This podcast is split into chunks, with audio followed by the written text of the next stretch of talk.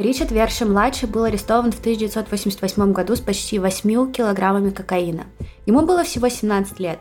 Репортеры и полиция транслировали новость по всем журналам и каналам, называя его лидером наркокартеля.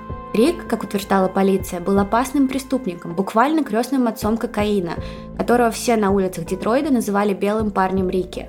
Будучи подростком, он общался с одним из крупнейших наркобаронов города – Рик начал возить партии кокаина самолетами из Майами еще до того, как получил право водить машину или голосовать.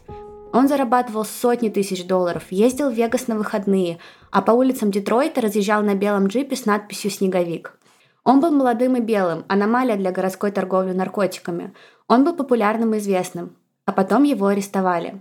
Арестовали, как и многих других наркоторговцев. Вот только те уже давно вышли из тюрем, а Рик продолжал сидеть. 10 лет, 20, 30. Рик был в тюрьме почти всю свою сознательную жизнь, и никто не знал, почему так долго. Я рассказал не ту информацию не тем людям, так говорил про свою судьбу Рик. Но что это вообще могло значить?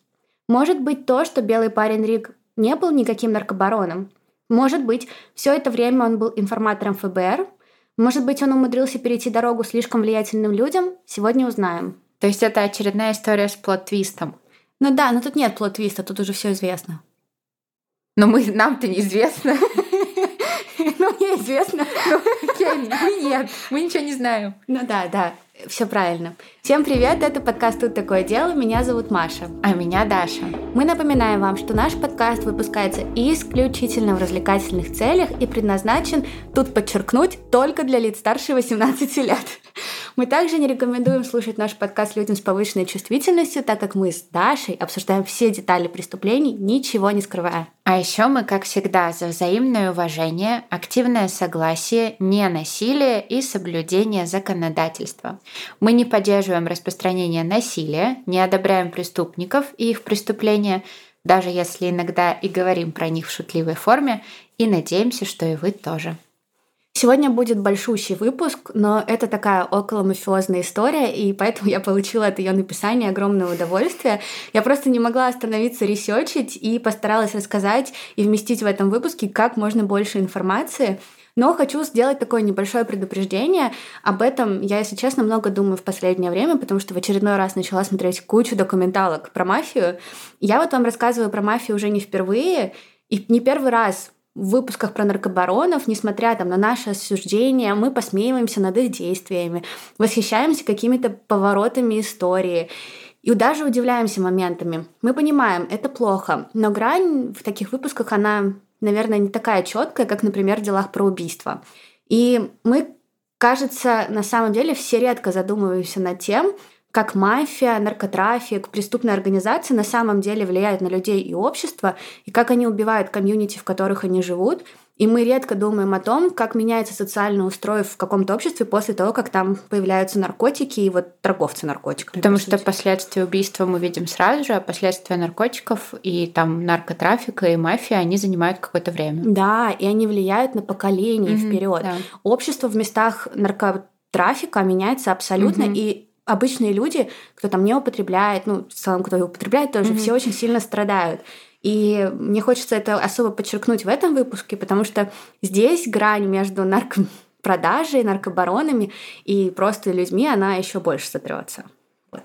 То есть ты будешь немножко одобрять преступников, и ты за это извиняешься заранее. Здесь очень такая будет про нашего главного героя спутанная история, ага. и будет очень сложно понять, жалко вам его или вы его обвиняете. Я до сих пор не понимаю. Я его mm. и жалею очень сильно, и обвиняю, и вообще все сразу. Неоднозначная история вообще. Вообще нет. Ну, mm-hmm. неоднозначная в плане твоих чувств. Ага, я поняла.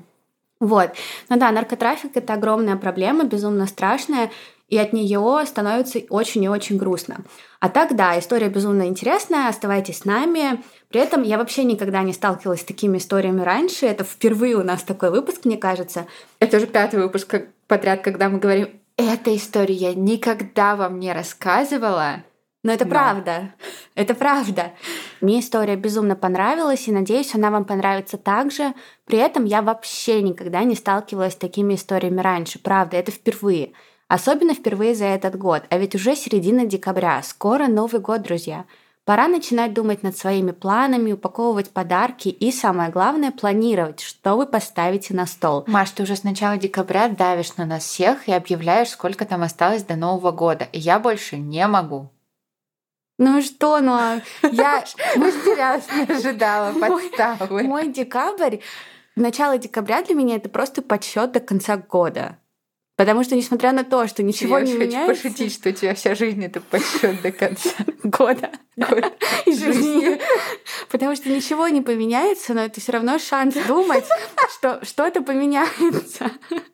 Для меня Новый год это про теплое время с самыми близкими, про ожидание нового и самое главное про еду. С этим я согласна на сто процентов. Новый год это про еду, не про подарки, не про время с близкими, это про еду. Это про то, что не нужно больше бороться со своим желанием, и есть можно много мандаринов и оливье.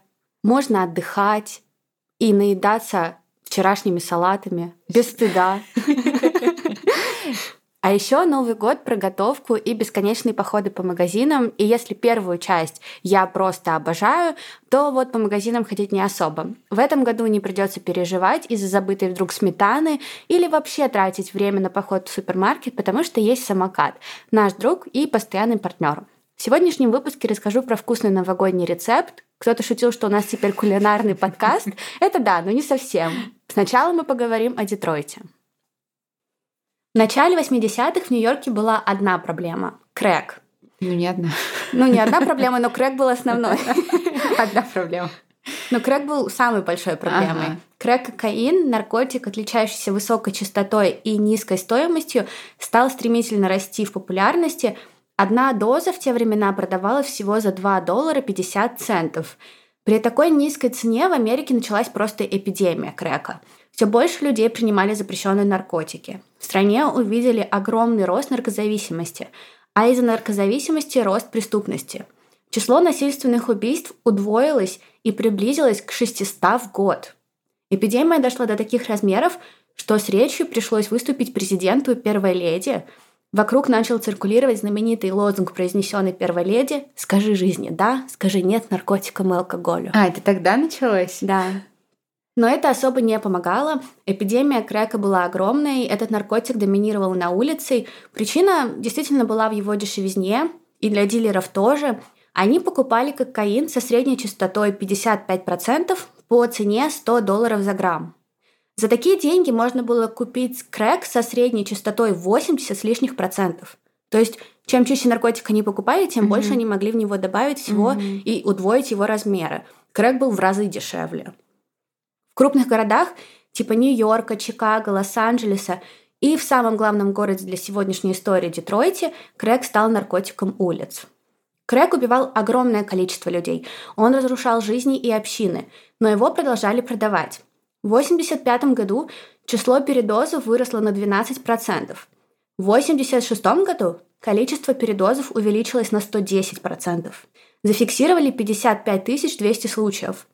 Период с 84 по 87 год количество случаев выросло до 94 тысяч. К 87 году крэк продавался по всей Америке, кроме четырех штатов. Это просто какие-то невероятные цифры. Да, он разрастался как реальная эпидемия. Из-за того, что он был такой дешевый, да? Да, но из-за того, что на крэк подсаживаются, если я не ошибаюсь, сильнее, чем на кокаин, и быстрее. Ого. Да, он прям опасный. А почему он тогда был такой дешевый? Его производить легко? Легче. А, Сейчас некоторые историки называют эпидемию крэка моральной паникой. Что-то типа сатаник паник, которая была. И говорят, что рост употребления и незаконного оборота существенно вырос как раз после того, как по всей Америке стали трубить, что у них эпидемия крэка. То есть они начали говорить, у нас эпидемия крэка, все это подхватили, стали покупать его М. больше и употреблять тоже больше. о, нет. То есть это какая-то цепная Обратный реакция. эффект, да. Да. Но даже если так и было, 80-е и 90-е годы крэк все равно был серьезной проблемой, которую нужно было как-то контролировать, но не особо получалось. Полиция не справлялась, и тогда в дело вмешались ФБР. Вмешались, несмотря на местные силы, на силы агентства по борьбе с наркотиками. ФБР сформировали специальные группы, в состав которой вошли там представители правоохранительных органов штата, федеральные правительства. И они называли эти группы No Crack Crew. Команда против крэка. Это как Ghostbusters. Охотники за привидениями.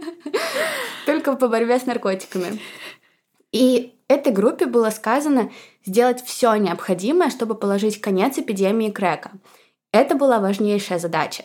И одним из городов работы таких групп как раз-таки был Детройт. Детройт, на котором мы сегодня сконцентрируемся. И я надеюсь, что вы все знаете, что за город Детройт такой, как минимум потому, что каждый уважающий себя человек смотрел «Восьмую милю» и слушал хотя бы раз в жизни Эминема. Но если нет, я вам сейчас... То вы не уважающий человек, выключите выпуск сейчас же, Маша не считает вас достойными, так? Нет, каждый уважающий себя человек, я сказала. Я уважаю всех, но советую посмотреть все таки этот фильм. И вам я сейчас немножко расскажу историю Детройта. На самом деле Детройт — это город в Америке, причем самый крупный город на границе США с Канадой. А почему у тебя так горят глаза, когда ты рассказываешь про наркотики?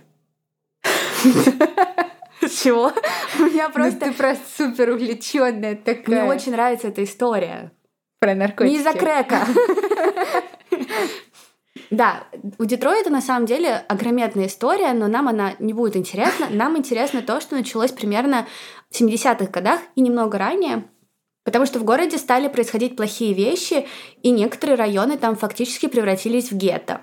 Рядом с городом проходит восьмая миля, дорога, которая проходит по северной границе города и отделяет преимущественно африканские районы, восточной части города, от других районов. Так вот, почему фильм называется «Восьмая миля». Да, А-а-а. потому что восточная часть города в песнях ее называют Side, ну, не в песнях, она в целом называется ага. Side. Это вот преимущественно африканские районы, которые стали районами гетто. Ого. Да. Де-факто восьмая миля это не просто дорога, которая там ставит границу да, между районами, но еще и говорят о ней как о психологической и культурной границе тоже, потому что, естественно, районы абсолютно отличались жизнь двух сторон восьмой мили была абсолютно разной. Так вот про Детройт. Проблемы начались в Детройте после рабочего бума, и в частности из-за автомобильной промышленности. Рабочие, которые устроились на автозаводы во время послевоенного бума в 70-х, какое-то время еще имели точку опоры. У них была работа, на которой они ездили. На выходных они ухаживали за своими садами на улицах. И в целом на улицах Детройта было безопасно. Но потом начался кризис, и в начале 80-х годов город просто погрузился в свободное падение как раз-таки из-за потери рабочих мест и наркотиков.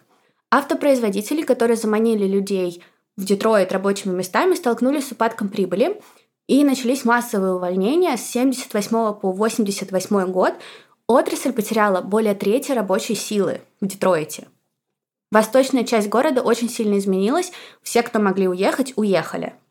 В середине 80-х в окрестностях появился крэк, и в 3 или 4 часа утра по улицам начали ходить торгаши наркотиками, наркоманы. Днем те, кому нужна была помощь, выстраивались в очереди за коробками с продуктами питания от благотворительных организаций. В городе была бедность, разруха, преступность. Детройт поменялся очень сильно. И в городе изменилась жизнь банд. То, что раньше было просто площадка для позерства, типа я травкой торгую там, или там кокаином немножко приторговываю, mm-hmm. теперь это стало огромным бизнесом, просто огромным. И чтобы в нем преуспеть, нужно было просто быть таким управляющим. Люди говорят, что те, кто управляли наркотрафиком в Детройте, могли попасть в Forbes 500. Так они устраивали свой бизнес конкретно. Ага. Да, это было очень все тяжело.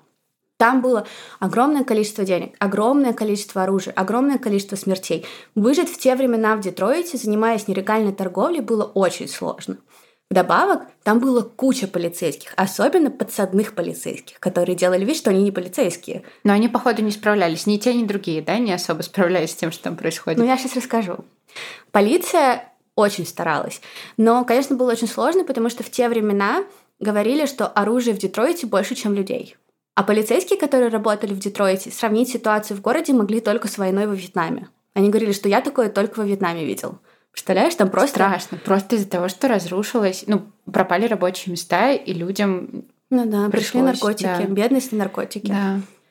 ФБР, естественно, было чем заняться. Они отправили туда команду против Крэка, No Crack Crew. И эта команда в какой-то момент занялась делом против братьев Карри, которые тогда управляли группировкой Карри. Группировку возглавляли братья-близнецы – Лео Карри по прозвищу Большой Человек и Джонни Карри по прозвищу Маленький Человек. Не заморачивались, короче. Да. Блин, вот ты несколько раз повторила Карри, и мне захотелось есть. Да, их Все так просто. Эти два близнеца были правящими наркобаронами Детройта. Джонни окрестили кокаиновым королем из Сайда. Он был высоким, стройным, спортивным и очень ухоженным мужчиной, носил такие аккуратные усы, очень заботился о своей внешности, всегда был одет с иголочки, выбирал свое окружение. Он был в костюмах всегда? Он был просто очень стильный, mm-hmm. нет. Ну, не просто в костюмах. Он носил бренды, дорогие часы, ездил на дорогих машинах. Все знали, что это Джонни Карри едет. Большой человек. Да. Его брат Лео был таким громким, ярким, а Джонни был его полной противоположностью. Он трезвомыслящим таким бизнесменом был, который внимательно следил там за финансами, прорабатывал стратегию, уходил от каких-то страшных арестов постоянно. У него хорошо работали мозги. Именно благодаря ему братья Карри правили очень долго в Детройте, дольше, чем другие. Они продержались около 10 лет. Их не ловили все эти 10 лет – они начинали с продажи марихуаны и продавали ее в огромных количествах, типа 50 или 100 килограмм для них были ничтожными просто размерами. А в 80-х они перешли на героин, кокаин, а потом и крэк. Такие обороты приносили огромные деньги, но также очень много опасностей. И Джонни, он всегда был очень осторожен. Он никогда не находился в домах, где были наркотики. Он не ездил по своим наркопритонам. Он не получал деньги напрямую. Он осторожничал максимально. Его было очень сложно поймать. Но полиция, естественно, очень сильно пыталась. И в конце концов на хвост Джонни Карри сели сотрудники ФБР. Сотрудники отправляли к ним подсадных людей, изучали их бизнес. Это была очень длинная операция. Но вот что еще интересно. На протяжении всей этой долгой работы агенты натыкались на одно и то же прозвище – White Boy Рики – белый парень Рики – кто, черт возьми, этот Рики? Оказалось, простой белый парень, 14-летний подросток, который водится с преимущественно афроамериканскими наркобаронами и совершает всякие незаконности. И что, черт возьми, подросток делает среди гангстеров? Рик, полное имя Ричард Джон Верши, младший, был вторым ребенком семьи Верши. У него была старшая сестра Дон, отец Рик, тоже Ричард Джон Верши, только старший, и мать Дарлин. И мне кажется, в этом деле нам будет немножко сложно, потому что у отца Рики тоже большая роль в этом деле. А. И они, у них одинаковые имена. Я просто тут же убрала эту информацию из своей головы, ты сказал, что это важно. Нет, это важно, здесь будет много имен. Я постараюсь его называть либо Рики старший, либо ага. Ричард, ага, либо хорошо. отец Рики. Но Рики будет именно вот маленький мальчик, про которого мы в основном будем говорить. Но, конечно, я не понимаю, почему нельзя было сыну другое имя придумать. И первое серьезное событие в жизни Рики произошло, когда ему было всего пять лет. Родители расстались, и мать Рика ушла. Отношения его отца и матери нельзя было назвать успешными, развод был вопросом времени, проблем было много. Была проблема, во-первых, с деньгами, потому что в то время отец Рика зарабатывал как мог. То тут, то там. Он был таким настоящим торгашом. Он продавал все, что можно было продать. Спортивные товары, какие-то излишки электроники, оборудование для спутникового телевизора. В общем, все. Рик был самым настоящим хаслером. У него всегда был новый план, как заработать деньги. И всегда была куча подозрительных знакомых. Ты. И часто, когда на горизонте в жизни Рики старшего появлялись деньги, он забывал о морали. Но это не ты. Это не я, спасибо. Спасибо, подруга. Вот, но несмотря на все это, в семье Верши все равно было очень мало денег. Вторая проблема заключалась просто в том, что у Дарлин с мужем не клеились отношения. Они постоянно ругались. Она несколько раз вызывала полицию домой. Один раз он ее в ночной рубашке зимой выгнал на улицу ночью. Естественно, рано или поздно таким отношениям пришел конец. Дарлин поставила точку, и когда Рику было почти 6 лет, пять с половиной, родители развелись. Мать оставила детей с мужем и уехала в пригород, где в конце концов снова вышла замуж. По словам Рика, для него это были самые страшные времена в то время, потому что у него была мама, а потом ее вдруг не стало. И он ее не видел особо. Ну, она, они иногда созванивались, но очень редко. Но нелюбимым себя Рик никогда не чувствовал. У него была бабушка, дедушка, сестра и папа, которого дети реально любили, который занимался сыном как мог. Когда Рику было 8 лет, отец научил его обращаться с оружием. Он дал ему собственную винтовку, и пока отец там перебивался на случайных заработках, Рика и его друг стреляли по крысам в переулках. Но это, кажется, было необходимым умением в Детройте. Нет, ну когда он был совсем маленький, Детройт еще был спокойный. А. Детройт менялся с возрастом Рика. Угу. К восьми годам уже, конечно, начался упадок. В 10 лет у Рика появилось новое хобби, к которому он относился крайне серьезно – бейсбол. Он играл в церковной команде и подавал большие надежды, но потом на улицах появился крэк – Детройт кардинально изменился, район Рика стал гетто, и Рик это просто ненавидел. Все, о чем он думал и все, чего хотел, так это уехать из Детройта куда подальше, например, к матери, которая жила на другой стороне восьмой мили. В 12 лет он часто прогуливал школу, переходил границу из Сайда и звонил своей матери с телефона автомата, умоляя его забрать. Ему хотелось любви, хотелось проводить время с мамой, хотелось отмечать с ней праздники в нормальном доме, в нормальном месте. Не знаю, как у вас, но погода за окном ужасная, и вся эта история из Детройта только подогревает эту атмосферу серости, и если для истории это хорошо, то повседневную жизнь хочется уже заполнять новогодним настроением и ощущением праздника. Кажется, только это поможет принести оставшиеся рабочие дни до новогодних праздников. Эту интеграцию писала Маша, и она добавила для меня следующую реплику – да, я тоже уже просто сдохнуть хочу, как устала, и мне надоело работать, поэтому создаю себе праздник, как могу. И я оставила эту фразу, потому что ничего не передает мое новогоднее настроение, так как эта фраза сейчас. Я уже просто на последнем издыхании, я думаю, многие из вас тоже. И сейчас я спасаюсь только вкусняшками. За это время я съела уже незаконно большое количество мандаринов и даже оливье. А в отличие от тебя, я себя уже давно ничем не ограничиваю и уже как пару недель заказываю готовые новогодние майонезные салаты. Мне и вкусно, и радостно, и потратила я на это всего несколько минут, заказала и дождалась никаких усилий. Ты вот сейчас мне про все это рассказываешь, а я только и думаю, что сглупила и почему сама раньше так не начала делать. Предлагаю закончить этот выпуск и устроить себе предновогодний ужин. Заказываем оливье и селедку под шубой. Единственное, что мне поднимает сейчас настроение, это мой комфортный рецепт горячего шоколада, который я пью холодным. Да, вот такая немного странная девочка, но кто удивляется? Маш, никто, никто не удивляется. Зачем ты спрашиваешь? Ты даже зимой пьешь кофе холодным, со льдом. Потому что холодные напитки лучше горячих. Нет, это батл. Давай поспорим. Я не буду с тобой спорить. Потому что кто спорит, тот прав. Рецепт максимально простой. Вам понадобится шоколад, какао-порошок, сахар и молоко. Около 50 мл воды нужно вскипятить на плите, добавить туда какао-порошок, около 1-2 столовых ложек, и мешать, пока не пропадут все комочки. Потом добавить молоко, около 400 мл, и снова довести все до кипения. А дальше все легко. Нужно просто добавить шоколад граммах абсолютно на ваше усмотрение. Маш, я тебе больше скажу, я бы воду и молоко добавляла тоже на свое усмотрение. Да, это вообще не важно. В этом рецепте главное просто, чтобы были ингредиенты, а дальше делайте, что хотите. Я обожаю такие рецепты. Это мои самые любимые рецепты на свете. Да, и если вы, например, любите по шоколаднее, то добавьте туда пол плитки шоколада. Если нет, добавьте меньше. Если вы любите послаще, добавляйте молочный шоколад. Если нет, горький. Мне, например, нравится использовать молочный шоколад. У самоката есть просто отличный шоколад на меду. Сахар рекомендую добавлять в самом конце и тоже по вкусу. Прелесть этого рецепта в том, что его можно изменить абсолютно под себя. Можно добавить растительное молоко, немножко соли, маршмеллоу или даже делать как я, пить его со льдом. А горячему шоколаду идеально подойдут мои, не побоюсь этого слова, знаменитые печенья Санта-Клаусы. Этими печеньями вы удивите абсолютно каждого, а нужно-то всего. Кажется, это самокат. С рецептом придется повременить, но вы переходите в наши соцсети, мы там и рецептом поделимся, и даже на видео все покажем. А для тех, кто так же, как и мы, все никак не дождется Нового года, самокат подготовил промокод. Дело 20 даст скидку 20% для новых клиентов на первый заказ от 800 до 3000 рублей. А для тех, кто уже пользовался самокатом, скидку 10% на продукты бренда «Самокат» при заказе от 700 рублей по промокоду «Дело 10». Переходите в приложение по ссылке в описании и делайте заказ. Слушать этот выпуск с горячим шоколадом в руке будет еще приятнее. Всю информацию в ссылке мы, как всегда, оставим в описании выпуска, а теперь возвращаемся к истории.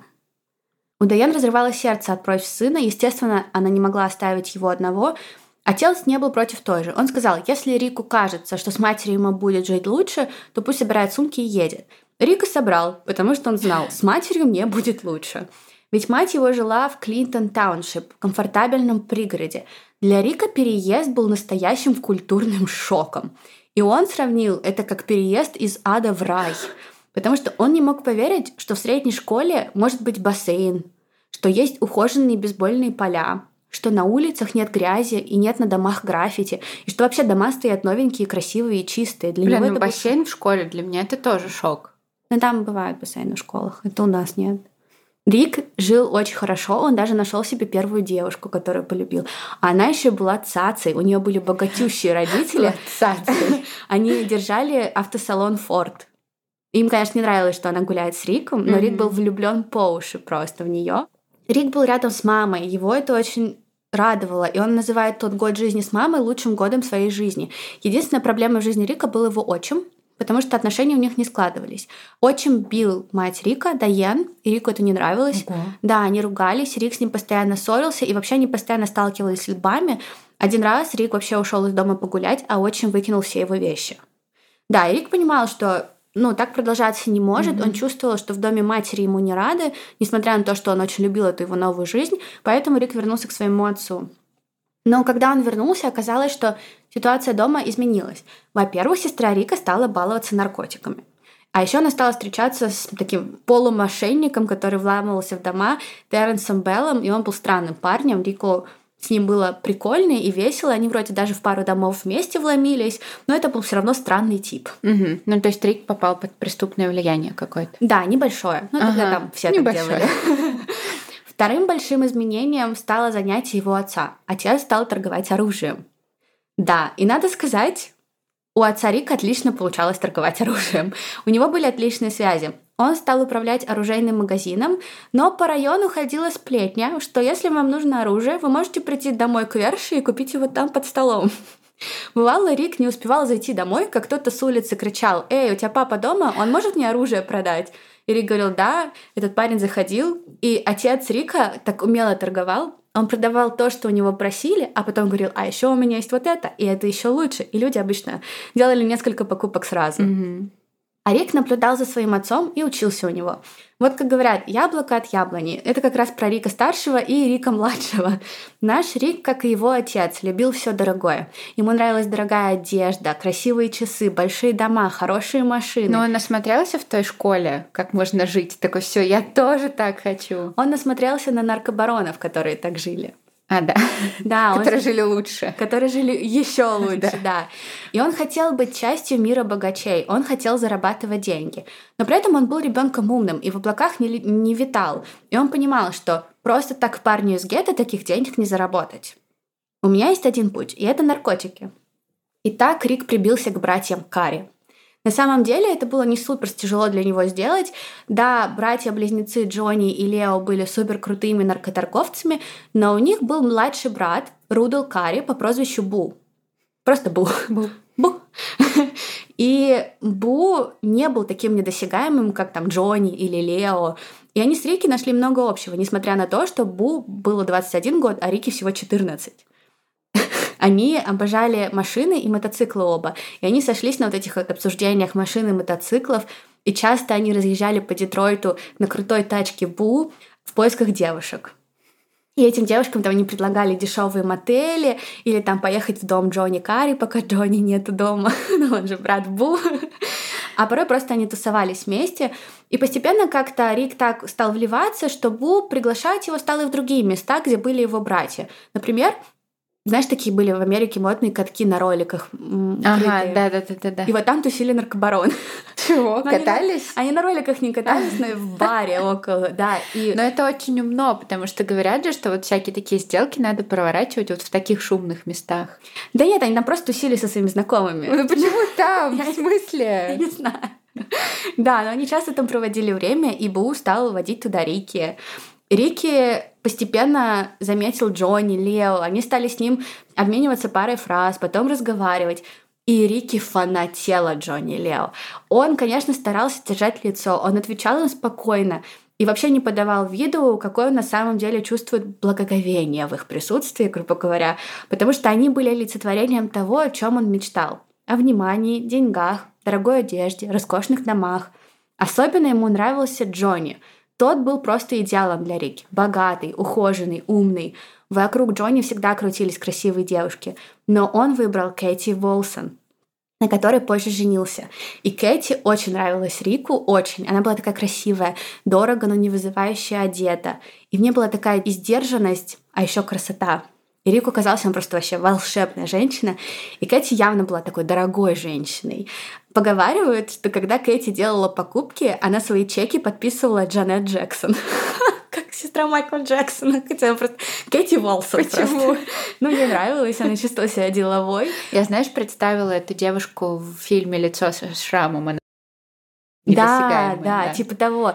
Но у Кэти были очень крутые связи. Она была близкой родственницей мэра Детройта, если что. А тусовалась с наркоманом Джонни Карри. Ну, он, похоже, тоже правильно выбрал себе Да, девушку. да, они там все переплетены были. Ну, да. это, кстати, очень важный факт, я расскажу почему. Рику нравилась его новая компания, он менялся и стал похожим на гангстеров. В 14 лет он даже выстрелил из пистолета в какого-то парня, который пытался угнать машину его бабушки. Теперь он не был просто ребенком. Да, ему 14, но он уже гангстер, он уже мужчина, он стреляет. Меняясь, он получал от очень важных людей все больше и больше уважения. В 14 лет. У него вдобавок появились деньги. Никто до конца не знал откуда. Но он вдруг стал носить костюмы, Adidas, кроссовки Фила. И был весь такой модный и крутой себя. В 14 лет белый парень, который непонятно чем занимался, разъезжал с главой одной из самых крутых наркотрафик групп в Детройте. А чем он их так зацепил? Тем, Но... что он молодой и умный? Да нет, ну просто он с ними тусил, и как-то Джонни к нему прикипел, и он понравился Джонни. И да, и Джонни разъезжал с белым парнем на меня реально BMW. как будто бы смотрю какой-то фильм, вот «Восьмую милю» или «Лицо со шрамом». 14 лет Рики просто был в Детройте какой-то сенсацией.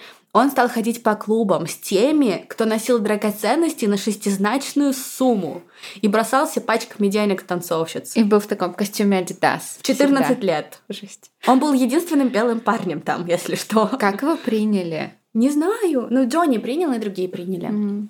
И чем больше проходило времени, тем менее странным присутствие Рика для всех казалось. Он идеально вписывался, он нравился людям. Они смотрели на него и не видели белого. Рики был настоящим гангста. К 15 годам авторитет Рики укрепился еще и нападением. Один из его знакомых из банды Джона Карри выстрелил ему в живот. Этот парень утверждал, что это получилось совершенно случайно, но ни Рики, ни другие ему не верили. Все понимали, что он сделал это специально. А Рики выжил, и когда он вышел из больницы, все считали его просто героем. Сам Брик говорит, что он в те времена не употреблял и не торговал. Да, тусил с наркоторговцами, но сам не-ни. Да, он пару раз покупал у них кокаин, но не хотел быть наркоманом, он хотел зарабатывать деньги. И в какой-то момент он стал торговать самостоятельно. Сначала по чуть-чуть, денег много не было. Но то, сколько он покупал на торговлю наркотиков, не влияло на трафик Джонни Карри, поэтому Джонни разрешал ему там на своих точках торговать. Mm-hmm. Джонни не был против. Но постепенно, благодаря, видимо, тому, что Рик был как его отец, пошел в своего отца, он был прирожденным продавцом, и он постепенно стал продавать очень хорошо, и его маленький бизнес стал расти. К 1985 году Рик бросил школу и начал делать деньги. В Детройте Рик становился своего рода знаменитостью. Вокруг него вертелись люди, в основном афроамериканцы. Он был как Эминем среди рэперов, только Рики среди наркоторговцев. Люди вспоминали, как получали сообщения типа «Чувак, мы видели белого парня Рики, вокруг него 15 афро, его так окружили, едва увидишь». Реально как звезда. Рики жил, как всегда мечтал. Покупал чемоданы Гуччи, дорогие джинсы Guess или Кельвин Кляйн. Он погрузился в мир престижа, денег, власти и как будто уже не мог оттуда выбраться. И он, правда, как с катушек сорвался. У него не было прав, но ему нужна была машина. Вот вам интересный факт про Рика. К 18 годам он поменял 8 машин. И у него не было прав. Он знал автодилеров, которые продавали ему машины и поделывали для него документы. У него был дорогущий Форд, как у Джонни. А со своим другом Бу они купили одинаковые мотоциклы Honda и назвали их «Ракеты в промежность». О боже! Это ужасно. просто Я не ожидала. Это такой кринж Ракеты в промежность. Это просто представляешь, эти люди торгуют наркотиками. А, просто дети. И просто дети, да. Ракеты в промежность. Постепенно Рик стал торговать не только наркотиками. Несмотря на новые знакомства, он ходил со своим отцом на оружейные выставки. И он как-то заметил, что регулирования на них практически нет. АК-47 стоил 200 долларов. Его можно было купить на месте, уехать с ним. Ты просто забираешь АК-47 и уезжаешь. И не надо ни квитанции, ни справки, ни удостоверения личности, ничего. И вот на одной из таких выставок Рик познакомился с военнослужащим из Агая – и как-то очень быстро с ним подружился. Общение их было исключительно профессиональным, если так можно сказать, но часто. И Рик просто, просто потому что подружился с этим военнослужащим, стал ездить в штат Агая и забирать у них оружие, а потом удачно перепродавать его в Детройте. А постепенно он просто убрал из этой доли своего отца и делал это сам. А полиция не могла ничего, да, с этим сделать? Вообще в целом ситуации? Но его не ловили. Ага. Отец, конечно, сына не понимал. Он знал, что тот зарабатывает серьезные деньги на наркотиках. Но я не уверена, что он знал про подпольные продажи оружия. Отец не комментировал этот момент. Он пробовал разговаривать с Риком, но тот отмахивался. Говорил, мол, я накоплю 50 тысяч долларов, куплю магазин по франшизе и уйду из наркобизнеса. Отец ему говорил, что в конце концов их всех поймают. Рик в это не верил. «Посмотри на Джонни», — говорил он. «Он столько лет этим занимается, и у него все отлично. Я не собираюсь останавливаться». В чем-то Рик был прав. Джонни Карри правда был осторожным человеком, но не вечным. Невозможно руководить крупной преступной организацией и оставаться незамеченным. В 1984 году совместная оперативная группа ФБР и полиции Детройта арестовали Карри. Оказалось, агенты раскрыли целую сеть Карри, слушали его телефон из подвала его дома, а еще поймали Карри на убийстве. Джонни Карри пропал с улиц Детройта, а Рик остался, и все еще не собирался бросать свое новое дело. Наоборот, он стал пользоваться связями Джонни. Теперь его никто не останавливал. В 1986 году Рик познакомился с Артом Дериком. Арт – такое странное имя, если честно. Но как и имя, Арт не был простым человеком. Он занимался кокаином, и на очень высоком уровне он и его партнеры были ведущими торговцами в городе. Поговаривают, что в те годы Арт, Дерек и его партнеры зарабатывали по 100 тысяч долларов в день. А они были из банды Карри или это была какая-то другая? Арт был отдельно. А, отдельно. Арт продавал огромные поставки наркобаронам Детройта, грубо говоря. А, так. понятно. Он сотрудничал с ними. Мгм. И да, он зарабатывал по 100 тысяч долларов в день, и такая лафа у них длилась два с половиной года.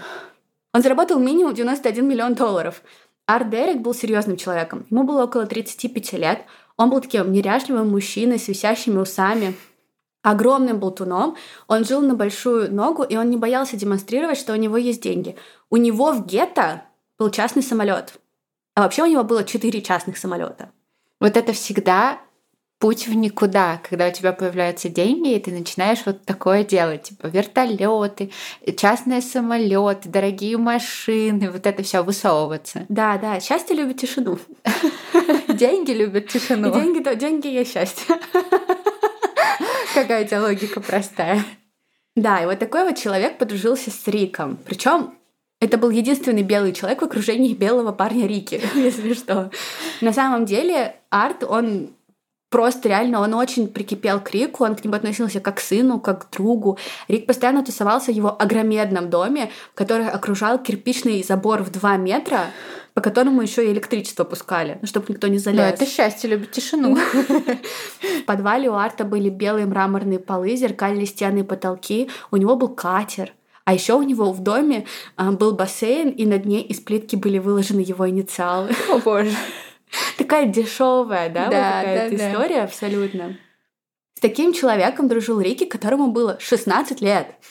Они сблизились, стали друзьями. Арт возил Рика в Майами. Они вместе ходили в кубийский стейкхаус, заказывали себе девушек вместе по вызову. Арт даже взял Рика в Вегас и разрешил тому жить в своей квартире. А еще Рик учился у Арта бизнесу.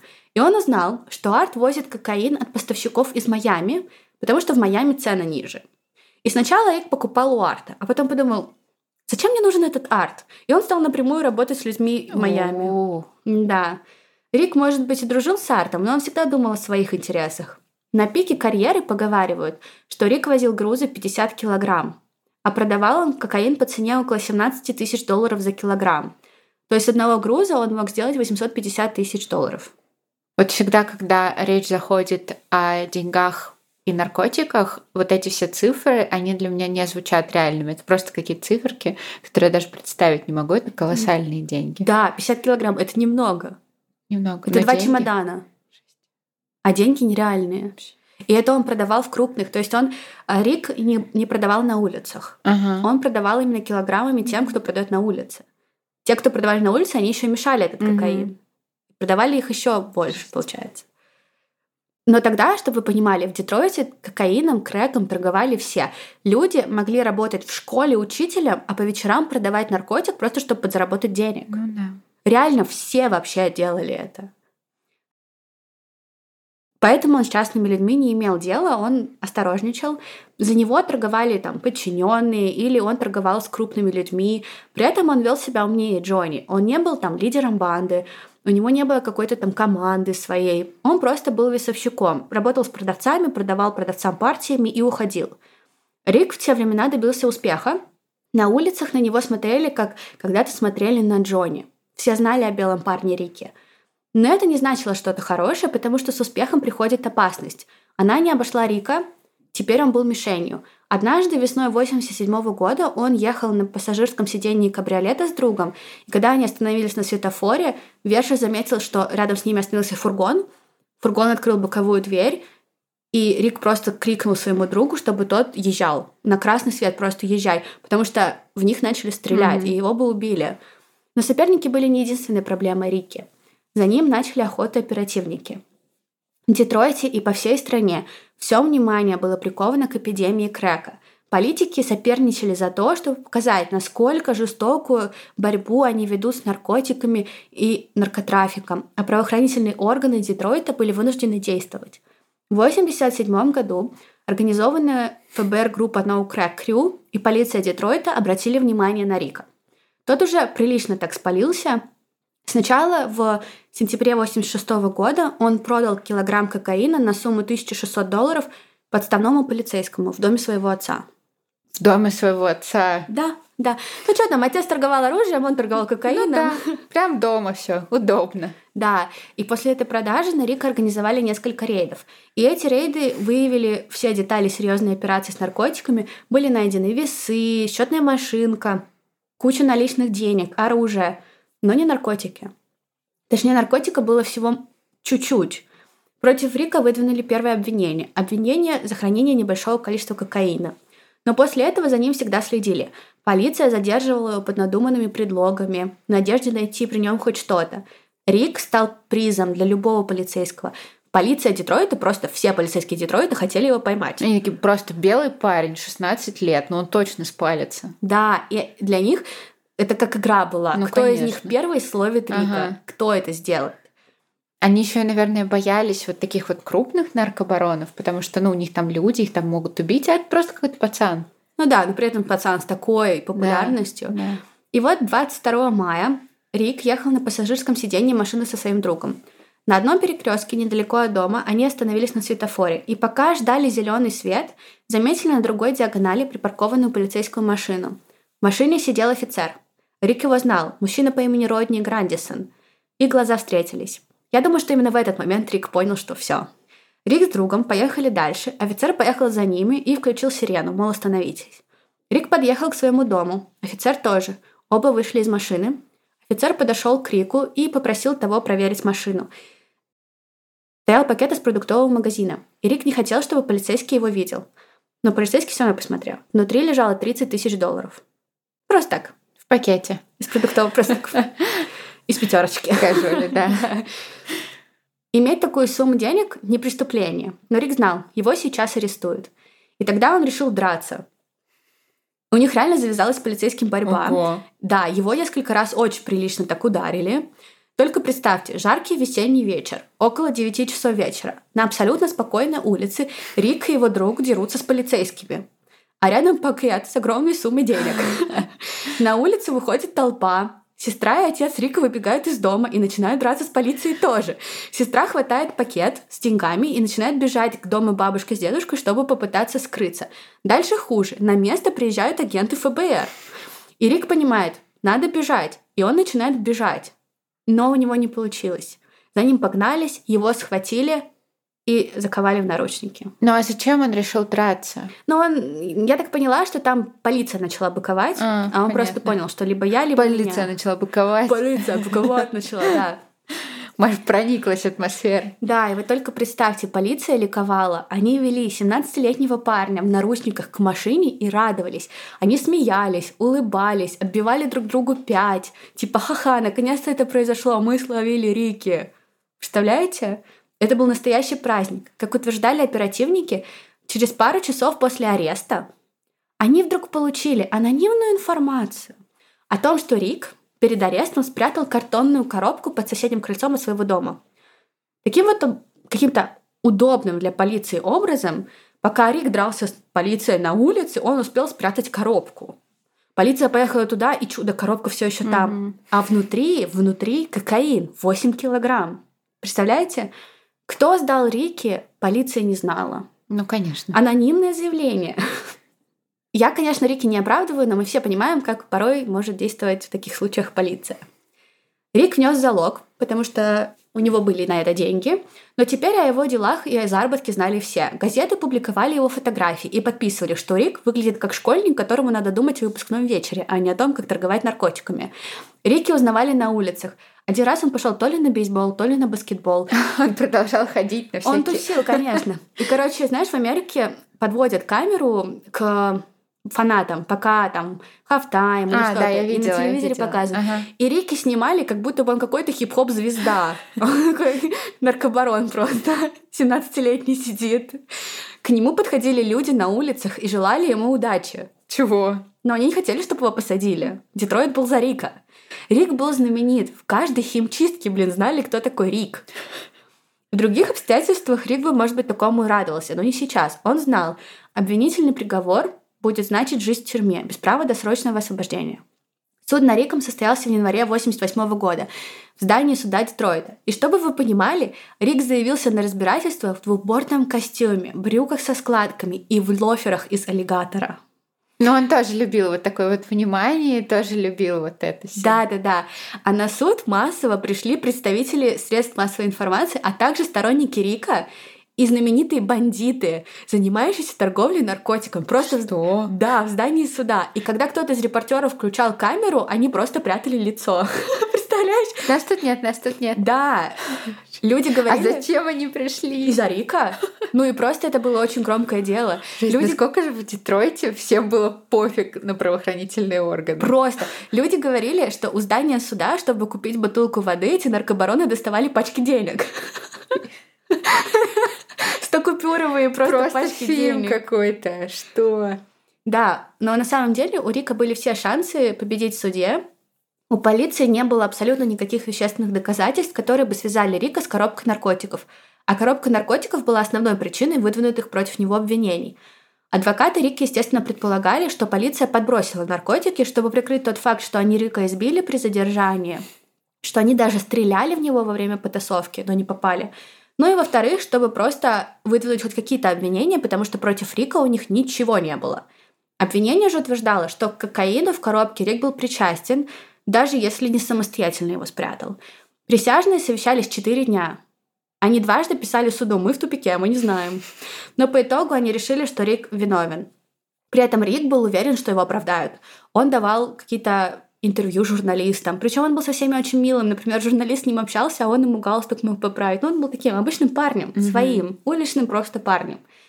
Потом произошло финальное слушание. Через три недели после приговора решалось то, какое наказание Рику будут выдвигать. Это была формальность. По факту хранение более 650 грамм попадало под пожизненное заключение.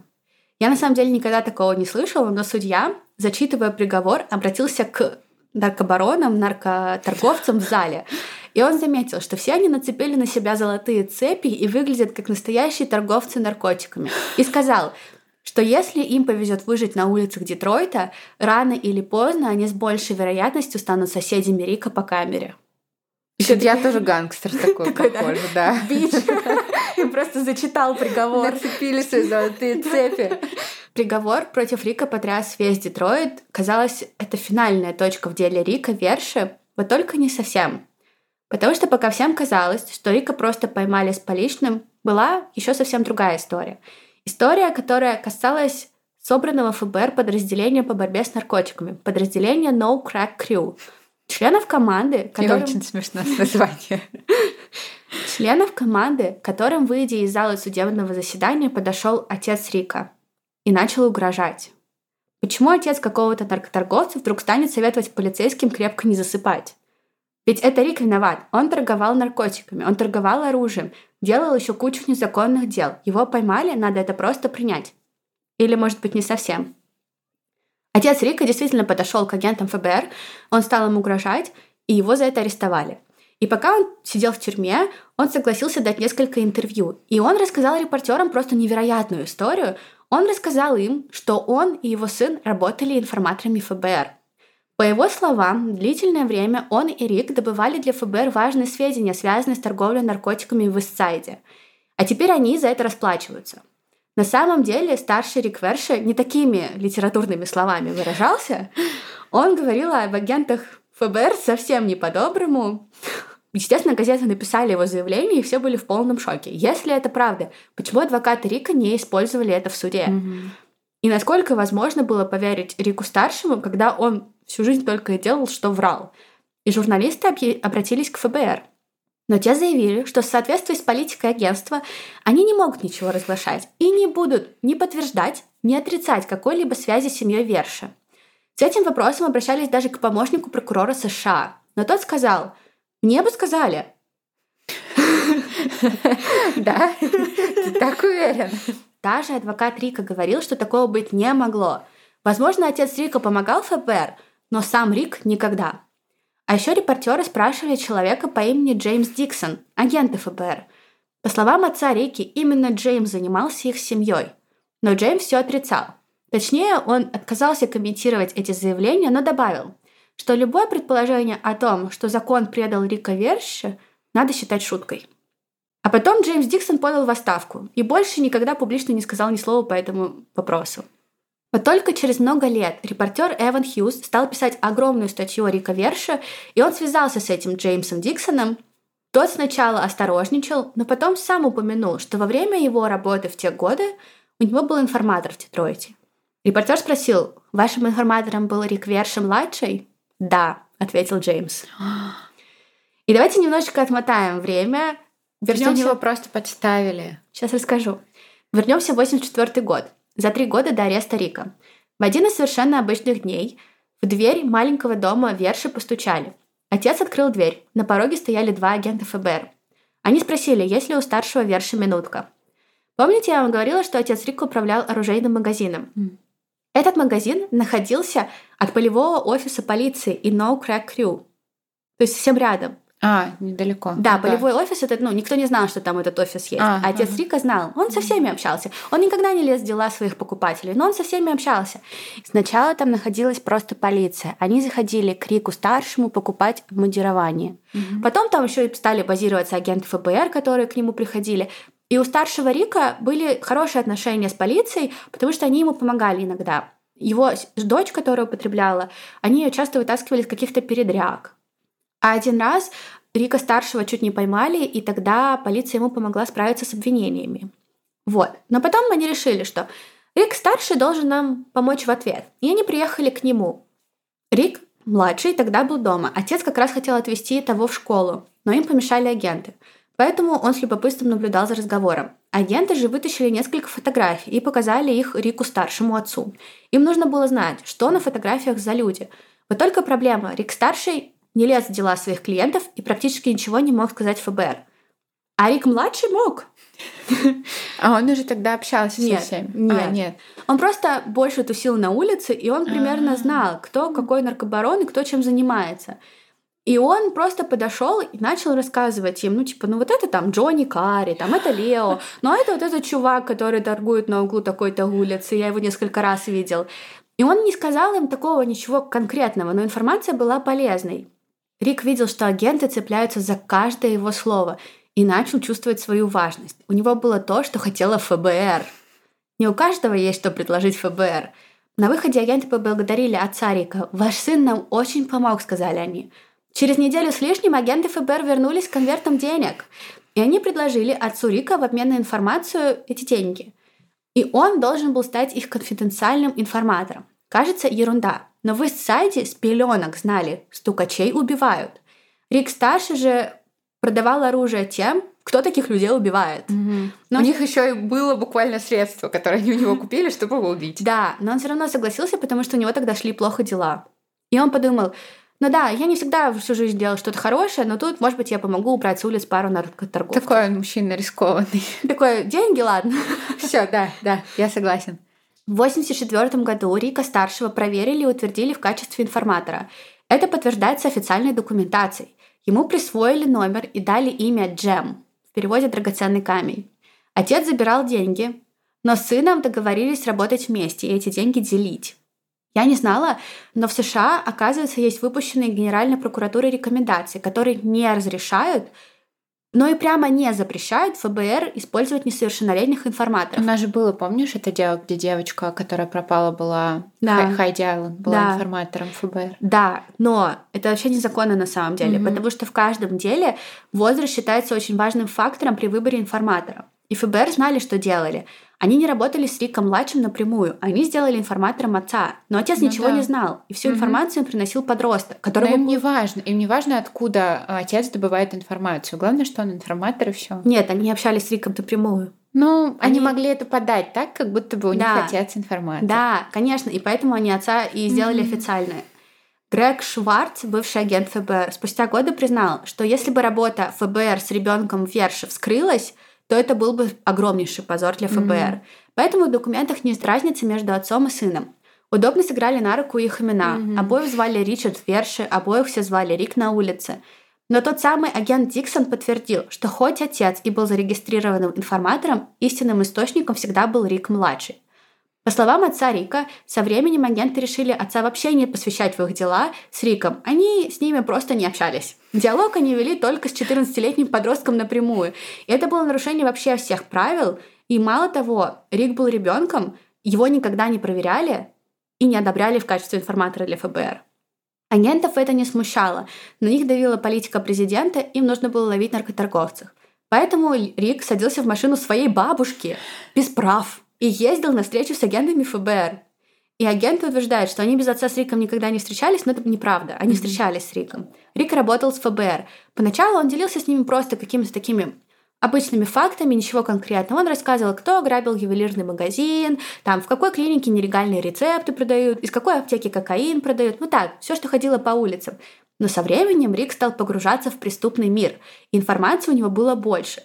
Он рассказывал про криминальные лица из сайта, рассказывал, как ходил в дома, где находились десятки единиц оружия, комнаты полные кокаина, шкафы полные денег. В один из таких домов ФБР устроили рейд и вытащили оттуда 200 тысяч долларов наличными. Рику это жуть нравилось. И он сам говорил, какой еще ребенок не захочет стать информатором в 14-15 лет? Ну, парнишка с улиц. Но для него это был такой азарт. Он видел, что Никто, кроме него, ФБР не может дать эту информацию. Mm. У ФБР, кроме него, не было ничего. Он с удовольствием встречался с агентами. И эти встречи проходили далеко от места его жительства, чтобы никто не заметил их и не спалил. Но потом они ехали в район, скрывали лица, и Рик показывал осторожно, где там наркопритон, где продают. Иногда они давали ему деньги, и он выходил и покупал кокаин на эти деньги. И они говорили, ну оставь его себе. И со временем, что ему с этим кокаином делать? Он стал его продавать. Mm-hmm. А потом все-таки Рик продавал наркотики. Какой он козел. Ему их ФБР отдавала. Да прямо. Почему они не конфисковывали просто? Им было все равно. Рик неофициальный это очень странно. Да. Отец Рика сейчас просто ненавидит тот факт, что позволил сыну стать информатором и что позволил ему торговать наркотиками. И для него это полностью взаимосвязанные вещи. Одного не было бы без другого. Он вспоминал, как однажды офицер высадил Рика у дома и уехал. Отец заметил, что в кармане у Рика выпуклость. И Рик сказал, я заработал нам денег. И знаешь, сколько он заработал? Две тысячи долларов. Ого. В 14 лет! Он продал наркотики? Нет, ему офицеры подсунули. А, да? Они ему оплачивали, они ему сували постоянно деньги. То ту 100 баксов, то 1000 баксов, то еще больше. Они ему постоянно сували деньги. Агенты ФБР им абсолютно незаконно пользовались и откупались от него. Естественно, скорее всего, именно из-за связи с полицией и ФБР у Рика получилось пробиться к известности. Его mm-hmm. покрывали. Он стрелял в мужика, Его судили, но на суд не приходила сторона обвинения. Когда в него стреляли в живот, полиция подумала, что его спалил парень, который в него ага. стрелял, и они зарегистрировали его в больнице под именем Джон Доу. Mm. То есть они его полностью покрывали. Как и они были в курсе всего, что он делает. Да, mm-hmm. они знали, что он торгует. По оценкам Рики, за все время работы агенты заплатили ему около 30 тысяч долларов. ФБР утверждает, что 10. Mm-hmm. Меньше 10 даже. Mm-hmm. Но, естественно, это неправда. Они даже порой конфискованные деньги не привозили обратно в участок. О чем вообще разговор? Деньги, которые Рик зарабатывал, он финансировал наркобизнес. Его кураторы... Такой, ну раз я так хорошо теперь разбираюсь в этом во всем, почему бы не начать бизнес? Но он просто не знал ничего другого. Ему из ФБР даже пришлось из школы уйти. Он жил просто на улицах. Его взяли как обычного парня ага. и кинули на улицы ну, для да, вот страшно, продвижения по службе. Вообще. При этом кураторы, ФБР, агенты, они все закрывали глаза, они позволяли ему торговать наркотиками, им было все равно. А потом само потекло. У Рика был талант, он был отличным продажником, завел дружбу с поставщиками, получал доход самостоятельно, ну все как в истории. Бывший агент ФБР Грег Шварц вот как комментировал то, кем стал Рик. «Мы привели его в мир наркотиков сказал он. И что потом получилось? Он стал торговать наркотиками. Чему тут удивляться? Ну, конечно. Когда Рик познакомился с Бу, а потом с Джонни и Лео, он уже был информатором у следователей, которые пытались их поймать. Но Рик не хотел сдавать Бу. И когда он рассказывал что-то про Карри, он говорил, Бу хороший. Угу. Мы с ним катаемся на мотоциклах, ракеты в промежность. Он очень старался выгораживать своего друга, mm-hmm. его очень напрягал тот факт, что ему так нравится семья Кари, и он на этом, при этом на них стучит. Mm-hmm. И представляешь, как это и тяжело. тяжело да. да, ты постоянно разрываешься. Документы ФБР недвусмысленно говорят о том, насколько полезным был Рик. В одном отчете отмечается, что он очень способствовал предоставлению точных адресов и имен некоторых лейтенантов, которые управляли определенными аптечными домами. Ну, то есть продавали наркоту из аптек. Mm-hmm. Понятно и что на основании исключительной информации Рика в один июльский день арестовали огромное количество наркоторговцев. Рик говорит, что когда он, например, ездил в Лас-Вегас на бой с Джонни Карри, mm-hmm. ему все оплатили ФБР. Вообще все. Отель, проживание, оплаты просто денег за еду какую-то, полет, все. Он сказал, что это был его первый полет, и он чувствовал себя как ребенок из фильма Один дома. У него было куча денег, и он мог тратить их как хотел. И он сидел в этом самолете и думал, боже, я герой просто. И ему было 15 лет. Мне так его жалко теперь. Да. И на самом деле в это трудно поверить, но есть доказательства. Это собирался журналист Эван Хьюз для своей статьи расследования, и он нашел памятку с детализированной просьбой на выдачу денег для поездки в Лас-Вегас. ФБР тогда объяснили причину и запросили полторы тысячи долларов для 15-летнего мальчика. Как вы себе можете представить, Рик был очень ценным информатором, и поэтому со временем его забрали агенты посерьезней. И Рик прекратил сотрудничество с агентом Диксоном и стал работать с Германом Б. Громаном. И Кроман думал, что информатор Джем – мужчина средних лет. Угу. Он приезжает, и там стоит подросток. И он просто офигел. Он попутал, конечно. Угу. Но он очень плотно работал с Риком, потому что Громан возглавлял оперативную группу по поимке как раз-таки братьев Карри. Угу. И тогда произошел очень такой грустный инцидент, как раз связанный с поездкой в Лас-Вегас на бой боксерский. Угу. В общем, Джонни очень сильно хотел поехать. И одному из своих там пешек торговцев, и его брату, которому было всего 13 лет, он посвятил найти билеты на бой и придумать развлечения, и зарезервировать mm-hmm. отель. Mm-hmm. И у мальчиков не получилось. И тогда Джонни Карри сказал, типа, проедьте мимо их дома и постреляйте по дому, чтобы их попугать. Но те, кому он это поручил, его не до конца поняли, и они убили этих детей. Да. И Джонни, конечно же, был в шоке. Mm-hmm. Рик все это знал. Он знал, что просьбу стрелять осуществили люди Джонни, и все волновались, потому что понимали, Джонни могут из этого поймать. Джонни облажался. И когда Джонни вернулся в Детройт, он созвал всех людей, и там был Рик в подвале своего дома, и сказал, если полиция предложит вам денег за стукачество, я дам вам больше. Угу. И Рик сидел и молчал. А потом он вышел и все рассказал. Ну, потому что он уже выбрал сторону, и он решил, что нужно ее придерживать. Да, а потом полиция нашла кое-что еще интересное. Они давно прослушивали телефон Джона Карри, и тут заметили кое-что странное. После убийства тех наркоторговцев мелких Джонни позвонил сотрудникам полицейского управления Детройта, сержанту и командиру. И что он все рассказал? Нет, он с ними работал, он им бабки отваливал. А, И а, Джонни ехал в машине с Риком и по громкой связи с ними разговаривал. И Рик узнал, что он отвалил им 10 тысяч долларов за то, чтобы его хотя бы просто предупредили, ага. что за ним идет охота. И Рик такой, да, и вообще полиция подкупная, все подкупные, и все это рассказывает агентам ФБР и полицейским. Так что после этого убийства Джонни просто попал по-крупному. Его, естественно, арестовали, обвинили. Джонни признал свою вину и получил 20 лет. Но Рик сильно помог, да, получается? Да, очень Мгм. сильно. Рик вообще просто, он очень сильно помогал. Он как будто бы тянул вот эту no crack crew в Детройте, Мгм. мне кажется. Обвинения Карри стали свидетельством ценности Рика как информатора. Он буквально собрал для агентов это дело. Он им очень помог. И самая ценная информация по делу Карри пришла именно от Рика.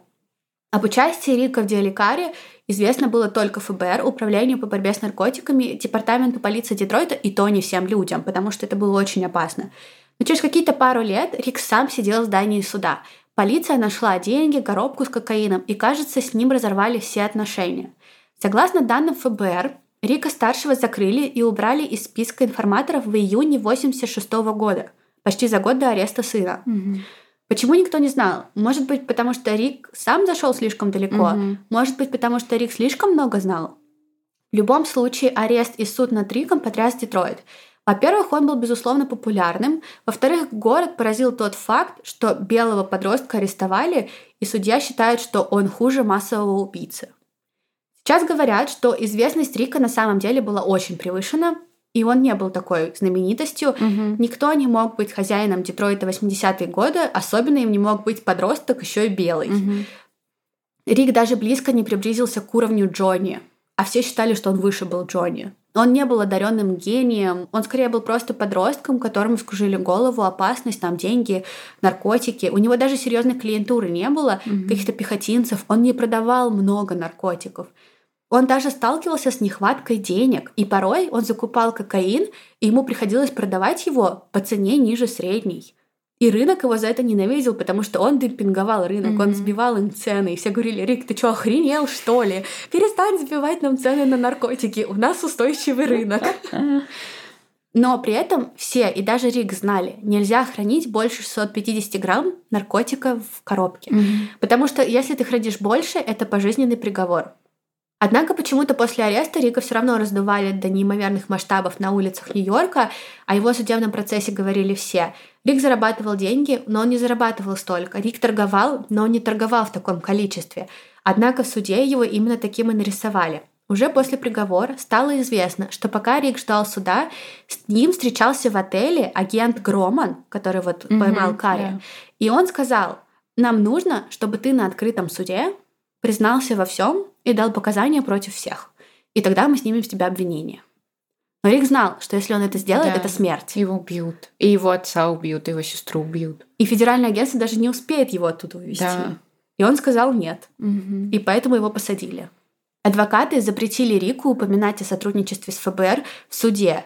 И они сами отрицали в прессе это просто потому, что все понимали, если хоть кто-то про это скажет, Рика в тюрьме убьют. М. Когда после вынесения приговора его увели в тюремный блок, он еще не осознавал тяжести своего приговора.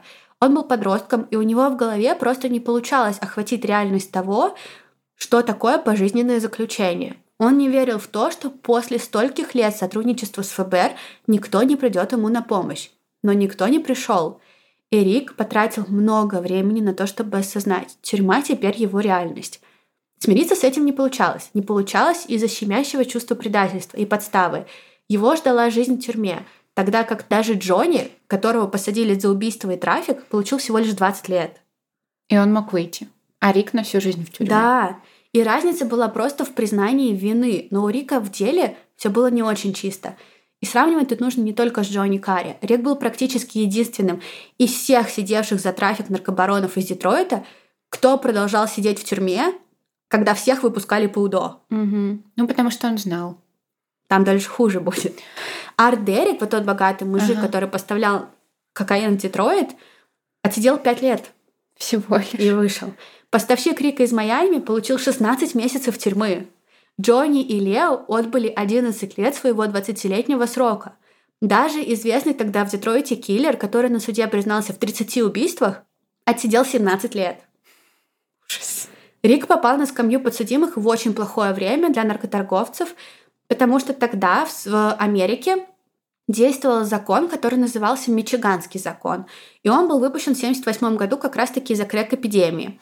И этот закон предусматривал автоматическое пожизненное заключение без права на условно-досрочное освобождение для всех, кто был пойман за хранение кокаина в размере 650 грамм и выше. При этом средний срок лишения свободы за убийство тогда, в 80-е годы, в тюрьмах США был менее 10 лет. То есть, если ты человека в тюрьме убьешь, тебе добавят там 9-10 лет. Ага. В 2010 году приговор несовершеннолетних правонарушителей к пожизненному заключению без права УДО за преступление, не связанное с убийством, Верховный суд признал незаконным. К 2010 году такие приговоры были чрезвычайно редкими, осталось всего 129 заключенных по всей стране, да и Мичиганский закон уже был признан провалом, его отменили в 1998 году. Те, кто отбывали срок в соответствии с этим законом, получили право на УДО и вышли. Mm-hmm. Остался только Рик. Почему? Рик был единственным заключенным по старому закону. Даже агенты ФБР, когда с ними связывались репортеры mm-hmm. там, в 2010 и выше и спрашивали про Рика, они говорили, а где он? Он все еще сидит? Mm-hmm. Как странно. Оказывается, и поговаривают, что тюремное заключение Рика было связано не только с работой ФБР, потому что, когда он уже сидел, к нему снова пришел агент ФБР. И он сказал, Рик, я знаю, что ты сидишь сейчас в одной из самых худших тюрем страны, и я готов перевести тебя в нормальную тюрьму, но мне нужна помощь другой секретной операции, с операцией «Мост». Оказывается, в то время нашего Германа Громана, агента ФБР, из отдела по борьбе с наркотиками перевели в отдел по борьбе с коррупцией в государственных О, органах. И он знал, что в Детройте, скорее всего, очень продажная полиция. И он знал, что у Рика есть связи, угу. чтобы помочь ему это разгадать. И у Рика на самом деле были. Помнишь невесту Джона Карри, ага. которая встречалась там с Джоном, да, была такая вся была деловая. дочкой мэра. Да. Этот мэр был тоже подкупной. Ну, ну вся семья там ага. была. И когда Джонни поймали, Рик с ней стал спать. Ой. Совершенно случайно. И они простречались длительное время, пока его не арестовали. Но она продолжала приходить к нему, потому что она боялась, что он что-то про нее расскажет. И вот он ей позвонил и говорит такой, типа, дорогая, у меня есть знакомый, он наркоторговец. Угу. Ему очень сильно нужна помощь полиции. Не могла бы ты с ним встретиться? Угу. А этот знакомый был подставным агентом ФБР. Он ее подставил? Нет, ее не осудили. А. Он сделал, ну, не он, но я думаю, что он попросил очень сильно за ага, Кэти. Чтобы ее не, не Да. Поняли. Но Кэти тоже дура, конечно. Она, в общем, встречается с этим агентом, с подставным, и тот просит встречу с ее дядей, с ее там, с мэром бывшим, со всеми uh-huh. ее этими знакомыми. И он говорит, у меня есть деньги, которые получают торговлю наркотиками, и мне их нужно отмыть. Я их буду привозить на самолете сюда, в Детройт. Мне нужно, чтобы меня сопровождали и охраняли. Mm-hmm. И все таки конечно! И они просто подкупают огромное количество полицейских, который начинает этого подставного агента охранять. Он делал вид, что он прилетал с деньгами, его встречали в аэропорту и везли в банк. И он такой говорит, вы знаете, мне не очень нравится, что в дело замешаны такие мелкие чины. Ага. Я им не очень доверяю. Мы можем задействовать чинов повыше? Они такие, конечно! По итогу заговор был раскрыт, арестовали нескольких полицейских, 11 полицейских были убиты в ходе перестрелки. Был mm огромнейший арест, но проблема была в том, что все узнали, что Рике помогал. Mm-hmm. И да, Рика перевели в федеральную тюрьму другого плана. Да, Рик был под какой-то защитой теперь, потому что ФБР ему обещали. Но в Детройте все знали. Ты можешь быть стукачом, mm-hmm. но ты никогда, ни при каких обстоятельствах не стучишь против полиции. Uh-huh. Ни при каких обстоятельствах.